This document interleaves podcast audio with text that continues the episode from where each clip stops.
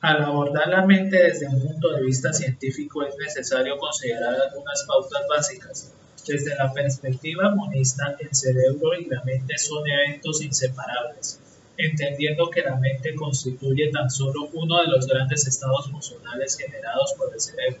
Los estados conscientes pertenecen a una clase funcional del cerebro, mientras que los estados conscientes pertenecen a otra clase en los que se generan imágenes cognitivas como la autoconciencia y no solo se refiere a las visuales, sino a un enlace de toda información sensorial, capaz de producir estados que resultan en una acción.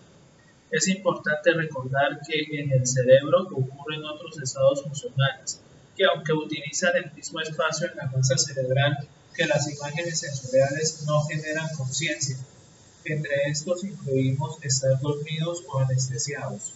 Aún así, se considera que el estado cerebral a nivel global en su etapa de sueño es un estado cognitivo, aclarando que no es con relación a la realidad externa, coexistente con los sentidos y se genera a partir de experiencias pasadas almacenadas en el cerebro o por el trabajo que desarrolla de manera intrínseca al mismo.